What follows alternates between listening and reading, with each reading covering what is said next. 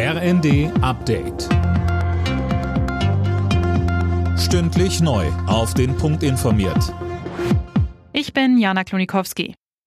Die Bundesregierung hat die Ergebnisse der Weltklimakonferenz in Ägypten als nicht ausreichend bezeichnet und weitere konkrete Klimaschutzmaßnahmen versprochen.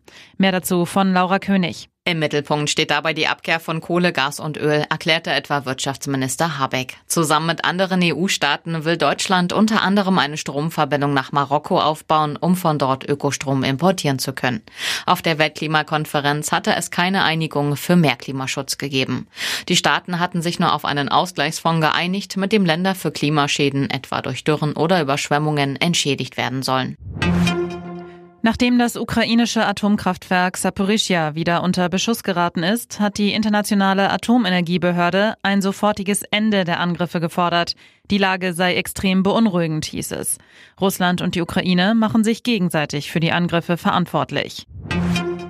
Die Kosten für die ersten LNG-Terminals in Deutschland haben sich offenbar mehr als verdoppelt. Nach übereinstimmenden Berichten plant das Bundeswirtschaftsministerium Ausgaben von gut 6,5 Milliarden Euro für die Flüssiggasanlagen in Wilhelmshaven und Brunsbüttel.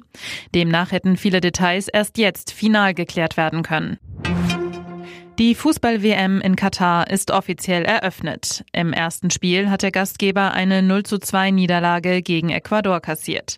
Deutschland steigt dann am Mittwoch gegen Japan in die WM ein. Nationalspieler Thilo Kehrer. Man spürt natürlich so eine Anspannung, die jetzt kommt. Man merkt, okay, jetzt geht das Turnier los, was worauf wir uns alle schon länger vorbereitet haben. Jetzt kommt es in die heiße Phase und darauf freuen wir uns einfach alle. Die weiteren deutschen Gruppengegner sind Spanien und Costa Rica. Formel 1 Weltmeister Max Verstappen hat das Saisonfinale in Abu Dhabi gewonnen. Zweiter wurde Ferrari-Pilot Charles Leclerc. Rang 3 ging an Verstappens Red Bull-Kollegen Sergio Perez. Für Sebastian Vettel war es das letzte Formel 1 Rennen seiner Karriere. Zum Abschied wurde er Zehnter. Alle Nachrichten auf rnd.de